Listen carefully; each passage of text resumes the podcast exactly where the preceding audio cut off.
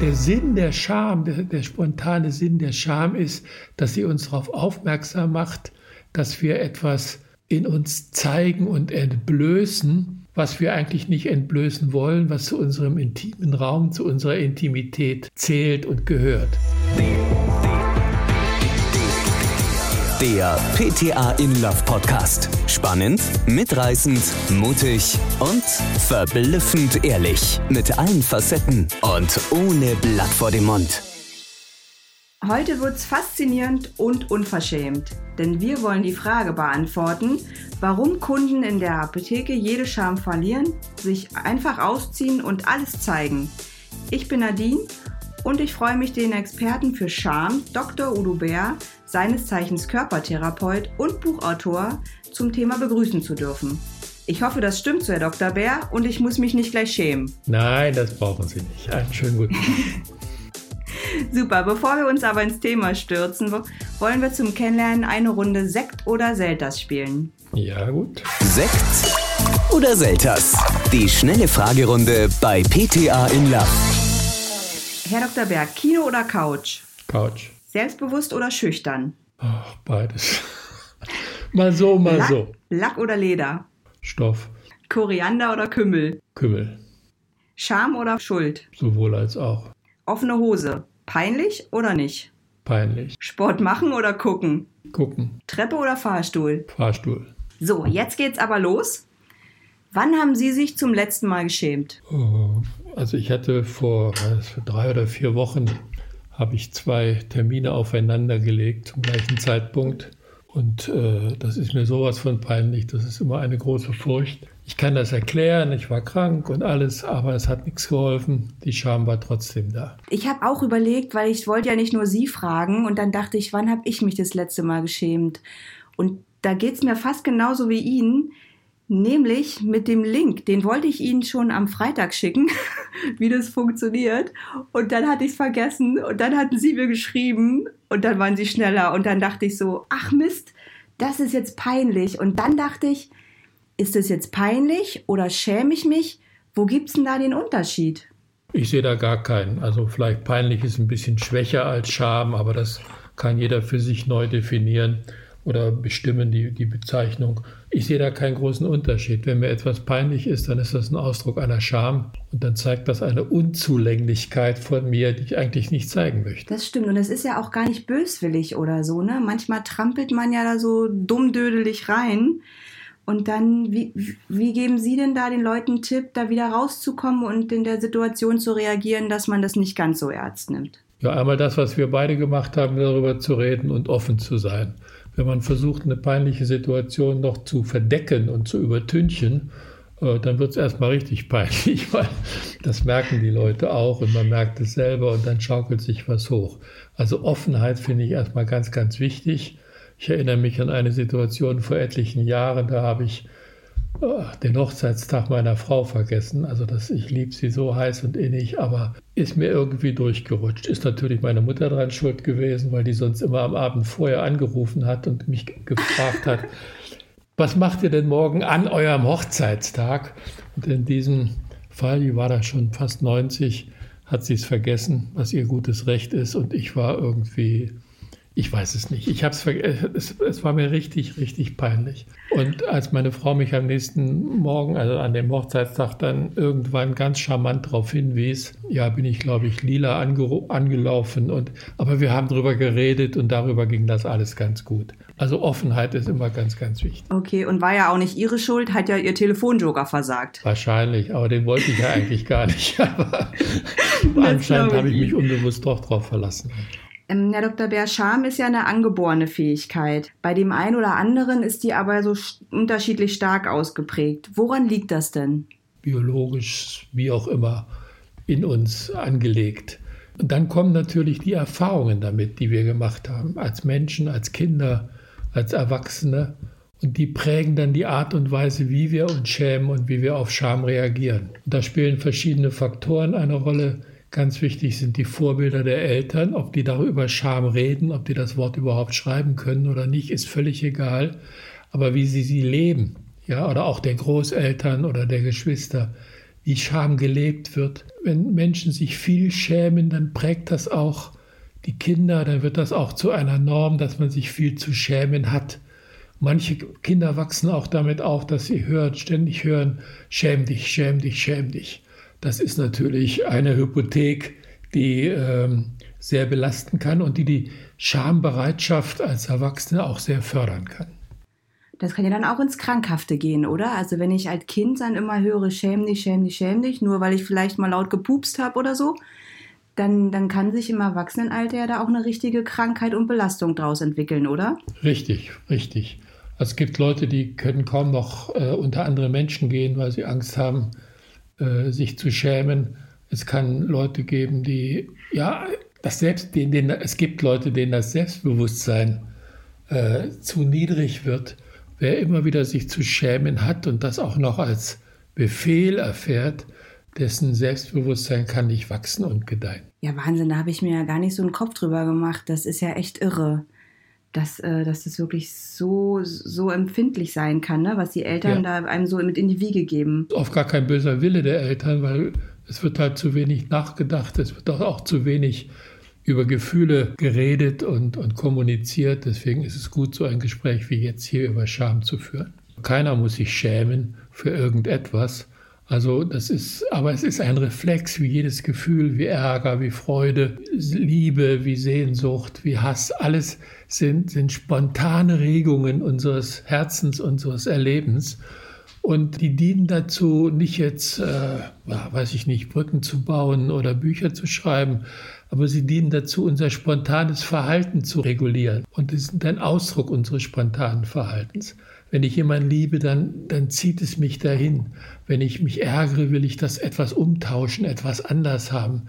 Wenn ich Angst habe, dann will ich vor etwas weggehen und mich schützen und verbergen. So, und der, der Sinn der Scham, der, der spontane Sinn der Scham ist, dass sie uns darauf aufmerksam macht, dass wir etwas in uns zeigen und entblößen, was wir eigentlich nicht entblößen wollen, was zu unserem intimen Raum, zu unserer Intimität zählt und gehört.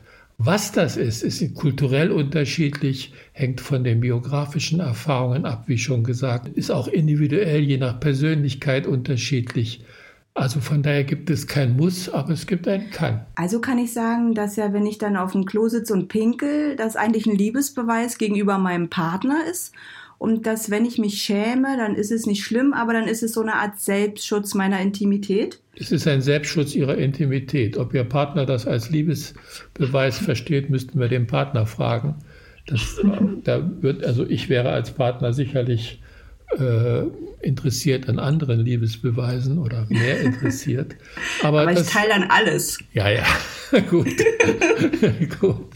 Ähm, also Liebesbeweis hin oder her, zumindest äh, ist es so, dass sie etwas Intimes teilen. Ja, okay. Aber was läuft denn in meinem Körper ab, wenn ich mich schäme? Sie haben ja vorhin gesagt, bei dem vergessenen Hochzeitstag sind Sie lila angelaufen. Ja. Wie, was geht denn da so ab bei mir? Ja, auch das ist natürlich wieder individuell unterschiedlich. Es steigt die Erregung zuerst mal.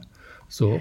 Manche merken diese Erregung erst später. Wichtig ist dabei noch eine Unterscheidung. Wir haben bisher über die natürliche Scham geredet also die, die unsere Intimität was schützt und bewahrt und, und zumindest ein Signal gibt, Achtung, da könnte was nicht koscher sein, irgendwie äh, könnte da die Intimitätsgrenze verletzt werden oder überschritten werden. Es gibt aber noch eine andere Scham und die ist die Beschämung. Die kommt nicht von innen als Schutz, sondern die kommt von außen. Du bist zu groß, du bist zu männlich, du bist zu weiblich, du bist zu dick, du bist zu dünn, du bist zu schlau, du bist zu dumm und so weiter, wo von außen etwas kommt. So, und das ist eine Beschämung, das ist etwas, oder wo, wo, wo intime Sachen von außen ans Licht gezerrt werden. Wenn mein Englischlehrer früher immer sagte, wenn er mich dran nahm, der nahm mich immer im Englischunterricht dran, wenn er ziemlich sicher ahnte, dass ich etwas nicht weiß. Ja, Mr. Bear, don't uh, tell, tell us what you don't know. Also die, die, das ist eine Beschämung, die ist sehr häufig. Und Menschen, die sehr viel Beschämung erlebt haben, da passiert zweierlei. Bei manchen sind sie extrem aufgeregt, wenn ihnen das widerfährt, und andere sind abgestumpft. Die sind das schon so gewöhnt, dass es für sie ganz selbstverständlich wird. Da passiert im Körper sichtbar gar nicht viel, aber im Nachklang passiert etwas. Es gab eine Studie in den USA an Studenten, die sollten eine Scham- und Beschämungssituation malen oder auf, nicht malen, aufschreiben, sorry, aufschreiben. Und man hat ihnen vorher und nachher eine Blutprobe genommen. Und die Entzündungswerte in der Blutprobe sind gestiegen, während sie sich mit ihrer Scham beschäftigten oder mit ihrer Beschämung. Je stärker die Beschämungssituation war, die Sie beschrieben haben, desto stärker gingen die Entzündungswerte hoch. Jetzt kann man nicht den Umkehrschluss rausziehen, dass alle Menschen mit entzündlichen Erkrankungen beschämt worden sind. Nein, nein, so einfach ist das nicht. Aber es passiert etwas in uns, manchmal sichtbar, wenn die Erregung durch Röte oder anderes Erstarren, Zittern, wie auch immer, deutlich wird, Stottern. Aber es passiert auch etwas unsichtbar. Und das heißt, dass die Entzündungswerte hochgehen. Und das kann man vor allen Dingen bei Beschämungserfahrungen sehr deutlich feststellen. Und das kann ja dann wiederum auch krank machen, oder? Das kann krank machen oder Krankheitstendenzen verstärken. Da kommen dann immer mehrere Faktoren zusammen. Aber das kann krank machen. Sie hatten ja gerade noch mal gesagt, dass es ja diese äußere Scham gibt.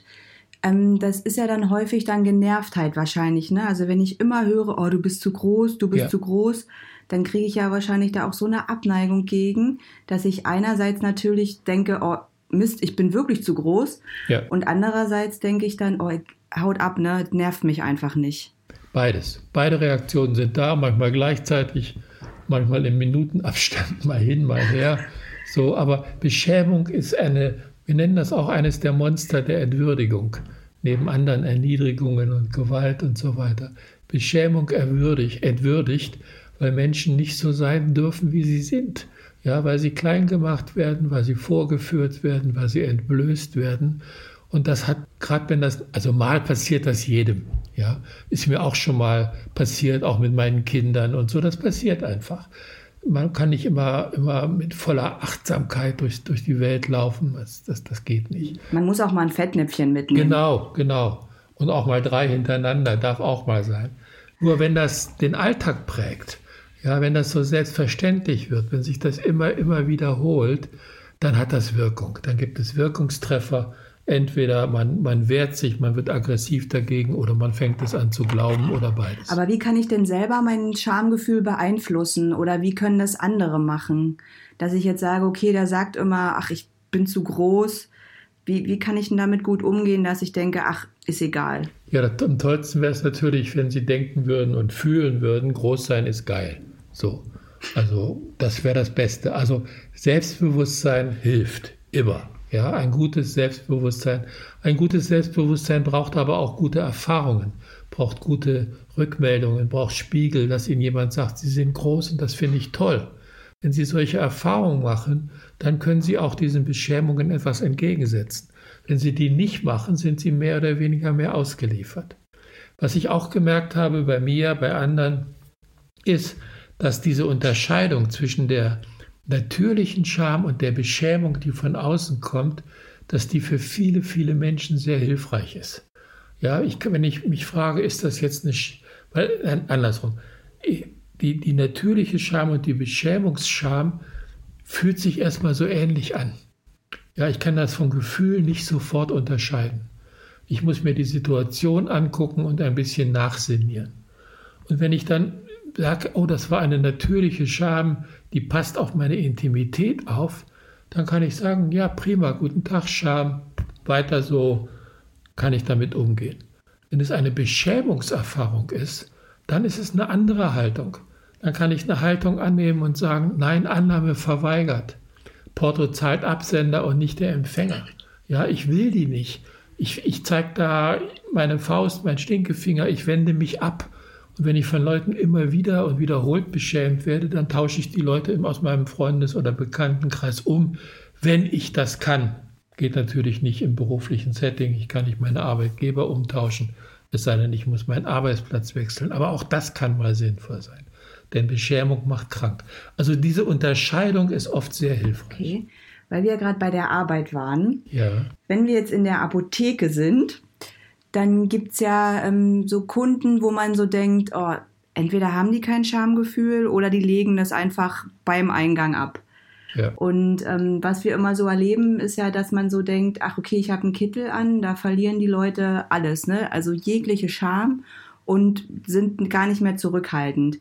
Ähm, ich habe mal so ein, so ein Thema aus der Praxis und zwar war ist es so, dass die, ich hatte mal einen Kunden, der war mit seinem Sohn da und der hatte so einen Juckreiz am Rücken und dann hat der Vater gesagt, so hier zieh dich doch mal aus, zeig doch mal und dann musste der Junge da irgendwie sein T-Shirt hochreißen und dass man alles gleich sieht oder dann, äh, dann ist es so, dass die Handyfotos mitbringen und ohne zu fragen, halten die einem das direkt vors Gesicht von, ja. von ihrem Intimbereich, ne, wie es denn da so aussieht, was sie da für ein Juckreizproblem haben. Oder ich hatte auch mal eine ältere Dame, die war zum äh, Kompressionsstrümpfe anmessen da und da rutschte immer der Strumpf. Und dann sollte ich ihr nochmal zeigen, wie sie den richtig anziehen sollte. Und das war nur ein Kniestrumpf und die hätte auch nur die Hose hochmachen müssen. Mhm. Und die hat mich hingekniet und dann machte die Hose runter, Schlüpfer runter und dann stand ich da und habe da der äh, 75 Jahre alten Dame direkt in Schritt geguckt. Mhm. Da denke ich immer so, warum ist es das so, dass einfach sich da alle ausziehen, alles zeigen und so denken, das wäre das Normalste auf der Welt. Und wenn die aber zum Arzt gehen, dann sind die super verklemmt. Ja, das Letzte, ob die so verklemmt sind bei den Ärzten, weiß ich nicht. Ähm, da bin ich mir unsicher. Also, aber erstmal, Sie hatten das erwähnt. Ja, es gibt Leute, die sind schamlos. Ja, man kann Schamlosigkeit auch erziehen. Also wenn, wenn Prostituierte äh, aus Osteuropa nach Deutschland geholt werden oder in andere Länder, und da werden die erstmal zwei, drei Wochen lang vergewaltigt, damit sie auch und damit massiv in ihrem Intimbereich beschämt, damit sie jedes Schamgefühl verlieren. So, also das ist auch eine Waffe, auch eine Kriegswaffe. So. Das ist ja grausam. Ja, das ist grausam. Das ist grausam. Und das gilt, ich kenne auch Menschen, Kinder, äh, Jugendliche, die sind zehn Jahre lang, 15 Jahre lang, 20 Jahre lang beschämt worden, immer wieder. Und dann ist es so, dass die, äh, auch wenn Kinder jetzt beispielsweise deren Fotos ins Internet gesetzt werden und so, und die werden dann ausgelacht in der Klasse. Also ganz egal, in welcher Form das ist, ob in ganz krasser oder in schwächerer Form, Beschämung kann massive und dauerhafte und nachhaltige Beschämung führt dazu, dass Menschen das Schamgefühl verlieren können. Die Fähigkeit zum Schamgefühl hat jeder Mensch und damit ist er geboren. Aber es kann sich gut entwickeln, es kann sich, es kann schwanken, es kann aber auch ganz krass kaputt gemacht werden. So. Und es gibt einen nicht kleinen Prozentsatz, die haben jedes Schamgefühl verloren. Und das zeigt sich dann auch in der Apotheke, das zeigt sich dann auch überall. So. Und äh, dieses, äh, das zeigt sich auch im Fernsehen teilweise. Also da, ich habe irgendwann mal, als ich krank war, eine, ein bisschen rumgezappt und da war irgend so eine Sendung, nicht verstehen Sie Spaß, aber irgendwie von diesen Sendungen. Und da, da hat ein Vater oder Opa oder Onkel irgendwie ein kleines Kind gefilmt mit dem Handy. Das schaukelte hin und her an einer, im Garten und war so freudig erregt, dass es ein bisschen zu viel schaukelte und hinten rübergefallen ist. So, und dann findet, schickt dieser Vollidiot und Beschämer diesen Film ans Fernsehen und da wird er auch noch gezeigt und dann wird aus dem Off noch das Gelächter eingeblendet. So, das sind Beschämungserfahrungen, da lernen die Kinder und da lernen auch später die Erwachsenen, dass es keine Scham geben darf, dass Beschämung der Alltag ist. So, und wenn solche Leute in die Apotheke kommen, passiert so etwas. Das andere ist, Krankheit ach, ruft auch so ganz unterschiedliche emotionale und Verhaltensreaktionen hervor.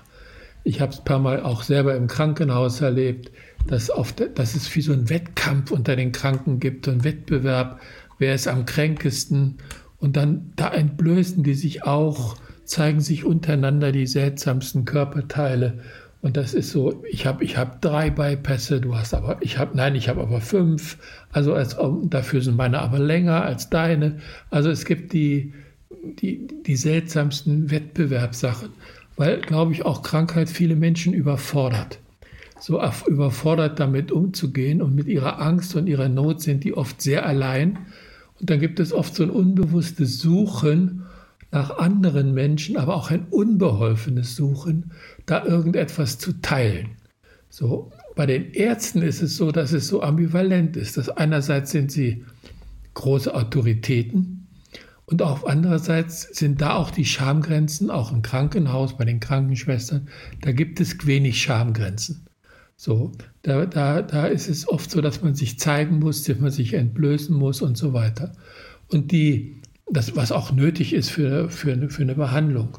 Und wenn dann Menschen in, in, in der Apotheke sind, wie Sie, wie andere, dann, dann ist es bei manchen so, dass sie endlich mal was teilen wollen, was andere vielleicht nicht interessiert oder womit sie sich einsam fühlen.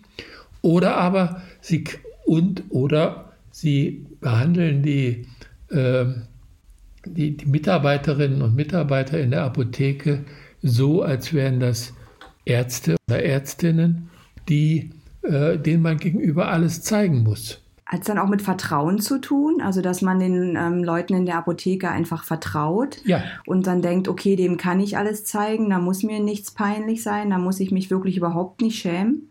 Ja, das, das, das kann bei vielen eine Rolle spielen. Bei Leuten, die keine Scham mehr haben, spielt das keine Rolle. Da ist Vertrauen egal, die, die sind einfach, die trampeln über alle Grenzen hinweg, die merken das gar nicht, ja. So, aber es kann auch Vertrauen sein. Sie sind eine Autorität, weil sie den weißen Kittel haben aber nicht bei Edeka stehen, sondern in der Apotheke. So, und dann vertraut man ihnen und dann kommen so, ja, bei manchen werden dann auch besonders charmig, aber viele werden auch besonders äh, schamlos, vertrauen ihnen, meinen den Appell zu haben zu müssen, dass sie äh, alles offenbaren müssen äh, und, und über alles reden müssen. Aber wichtig fand ich ja auch den Aspekt, als Sie gesagt haben, dass Sie mal ernst genommen werden ne? und dass Sie mal über das Thema reden dürfen. Und ich glaube, das, das ist auch der Anspruch, den die Leute an die Apotheke haben, ne? dass man da einfach über alles reden kann, da wirklich seine Sorgen, Probleme erzählen ja. kann, ja. dass man alles zeigen darf und dass da einfach man ernst genommen wird, ne? was man ja vielleicht im Familienkreis nicht hat. Gerade wenn Sie so sagen, es ist dann so ein Battle, Ne? Also, dass man da einfach auch diesen Konkurrenzdruck der Krankheiten gar nicht hat. Das glaube ich auch. Das, das, das, ist eine ganz wichtige Rolle. Also diesen Konkurrenzdruck der Krankheiten, den gibt es in der Apotheke nicht für alle, die da hingehen, äh, krank sind, mehr oder weniger und Hilfe brauchen. Und der Anspruch der Menschen, die dort arbeiten, ist halt auch, die Leute zu unterstützen. Und das, darin vertrauen die auch. So, in welcher Form sich das dann zeigt, ja, das ist dann oft sehr ja nicht unbedingt gewöhnungsbedürftig, manchmal sogar wirklich auch beschämend und, und äh, unfair auch den ne? Mitarbeitern ne? gegenüber, weil es die Intimgrenzen mhm. überschreitet. Ich möchte auch manche Geschichten gar nicht hören, die mir andere nee, erzählen. Ich auch nicht, aber. Ja, aber man kann sie ja nicht stoppen. Also, also nicht von vornherein, erst wenn man weiß, was da rauskommt. Aber dann kann man ja auch fast sagen, dass dieses verlorene Schamgefühl irgendwie auch ein Hilferuf ist. Ja, einfach hier, hört mich mal, ich habe was, ich brauche Hilfe und äh, egal wie, ich zeige euch alles, damit ihr alles wisst, was ich habe, damit wir eine Diagnose dann eben dafür finden. So, und in der Apotheke wird vorausgesetzt, dass, ähm, ja, dass sie da Gehör finden. Deswegen sind viele Leute, es gibt auch in manchen Wartesälen äh, so, so Stammkunden, ja, die wollen gar nicht unbedingt zum Arzt oder nur ein Rezept abholen, das könnten sie auch an der Rezeption machen, aber sie wollen noch mal einen Kontakt. Die wollen nur reden, nicht alleine sein. Wollen nicht alleine sein und wollen dann auch Gespräche führen über ihre Erkrankung oder sonst etwas. Und das passiert in der Apotheke auch. Da sind Sie als Apotheker-Mitarbeiterin auch ein Anlaufpunkt. Das ist gut zu wissen. Man hat es immer irgendwie so schlecht gesehen ne, und dachte immer so, oh Gott, ey, was machen die Leute, ne? Warum, warum sind die einfach so drauf? Aber eigentlich ist es ja tatsächlich dann wirklich ein Hilferuf und ein inneres Bedürfnis, einfach mal ernst genommen zu werden. Da kann man denen ja gar nicht mehr böse sein. Aber doch, manchmal doch, Entschuldigung, Leuten, darf ich unterbrechen? Doch? Ja, also wenn, wenn ein Vater seinen Sohn da entblößt in der Apotheke, bin ich böse. Ja. Wegen dem Beschämen des Sohnes. Anstelle des Sohnes, ja, als, als, als Anwalt des Sohnes. So. Also da würde ich auch sagen, nein, das brauchen Sie nicht, machen Sie das nicht. Und wenn mir jemand äh, ein Geschlechtsteil zeigt auf dem Handy, dann, dann überschreitet das meine Intimgrenzen und, und beschämt mich irgendwie auch. Und dann denke ich auch, dann kann ich auch sagen, nein, das möchte ich jetzt nicht sehen. Ja, das Recht haben Sie auch. Wenn Sie verletzt ja. werden, ist Ihr Beruf nicht eine, ein, ein Anlass dazu, sich weiter verletzen zu lassen. Es ist völlig richtig und gut zu sagen, ja auch Verständnis zu haben für die Leute und das nicht nur negativ zu sehen. Und das große heilige Und in drei Großbuchstaben. Es gibt auch Grenzen für Sie als Mitarbeiterin. Es gibt Grenzen für Ihre Würde. Und da ist es auch mal gut, Stopp oder Nein zu sagen. Höflich, aber konsequent. Ja, das stimmt. Also ich glaube, das machen wir auch tatsächlich alle in der Apotheke, um als, uns da wirklich zu schützen. Ja. Ne? Gut. Wie, äh, also es geht ja jetzt nicht nur um Krankheiten in der Apotheke, Nein. sondern was ich ja auch immer für mich ein bisschen beschämend finde, ist, wenn die Leute dann immer fragen, äh, kriege ich denn noch eine Probe oder kann ich hier noch eine Zeitung haben? Wo ist denn mein Kalender? Oder die rufen dann an und sagen, ja, der Bote war ja da, aber warum hat er mir denn keine Probe in die Tüte gepackt? Mhm. Das finde ich dann auch beschämend für die Apotheke und frage mich dann irgendwie, woher nehmen die Leute so diese, ja, vielleicht auch Dreistigkeit, das so vorauszusetzen? Warum haben die da keine Scham? Ich meine, beim Bäcker fragen die ja auch nicht, ob sie noch ein Brötchen umsonst kriegen. Stimmt. Ja, es gibt Leute, die haben keine Scham, die sind einfach unverschämt und raffgierig und ich weiß es nicht. Also das, das, das gibt es.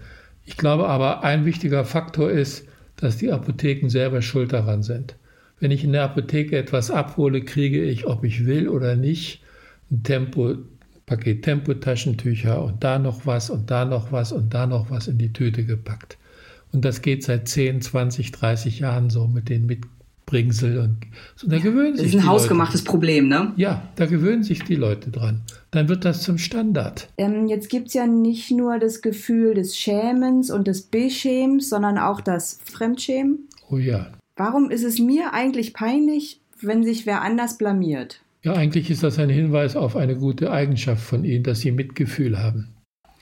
Ja, Menschen haben die Fähigkeit, die Gefühle anderer mitzufühlen, im ganz wörtlichen Sinn. Ich meine jetzt Mitgefühl nicht so dieses Mitleid, was vielleicht von oben herabkommt, aber auch Mitleid heißt ja mitzuleiden mit anderen. So, das heißt, wir haben die Fähigkeit der Resonanz, des Mitschwingens. Äh, die Gefühle sind nicht etwas, was etwas nur in uns ist, sondern ich sage dazu, im zwischenleiblichen Raum zwischen den Menschen schwingen Gefühle auch hin und her. Das merkt man bei der Liebe. Lachen ist ansteckend, aber Ärger auch, schlechte Laune auch. Alles Mögliche kann in dem Gänsefüßchen anstecken, weil wir es mitspüren.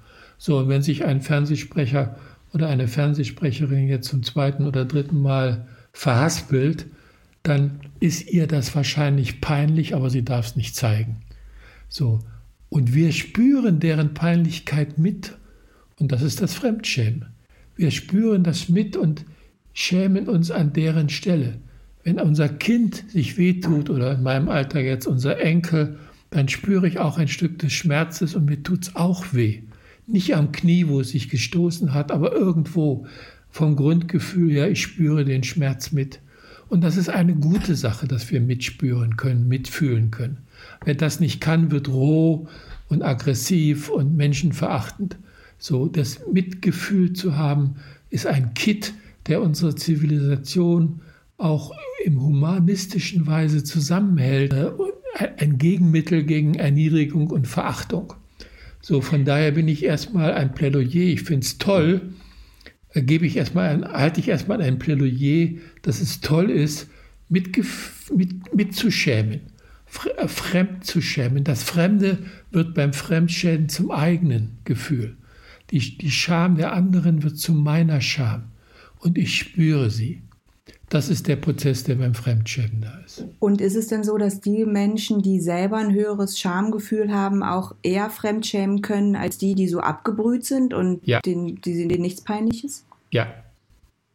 Volles. Ist es dann eher Schadenfreude bei denen als, äh, als Fremdschämen? Ja, da gibt es alles Mögliche. Manche merken das gar nicht, manche sind da so verroht, manche sind, manche sind schadenfreudig.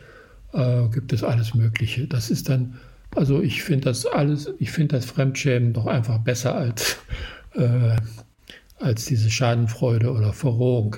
Ganz klar, weil, weil es, ja, wie gesagt, weil es ein Mitgefühl für andere Menschen beinhaltet oder darauf beruht.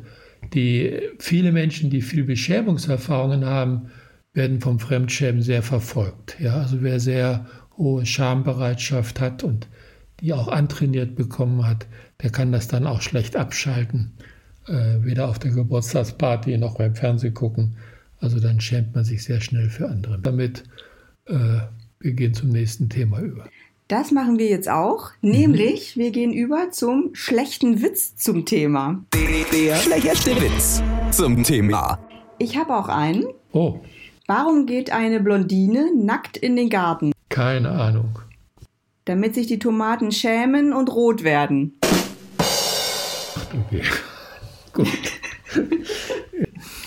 Herr Dr. Bär, jetzt wollen wir aber zu unserem Fazit kommen. Ja. In einem Satz. Warum verlieren Kunden in der Apotheke ihre Scham? Weil sie entweder schamlos sind oder einsam. Das war ein schönes Schlusswort. Herr Dr. Bär, vielen, vielen Dank für dieses unverschämt gute Gespräch. Ich habe mich sehr gefreut, hat viel Spaß gemacht.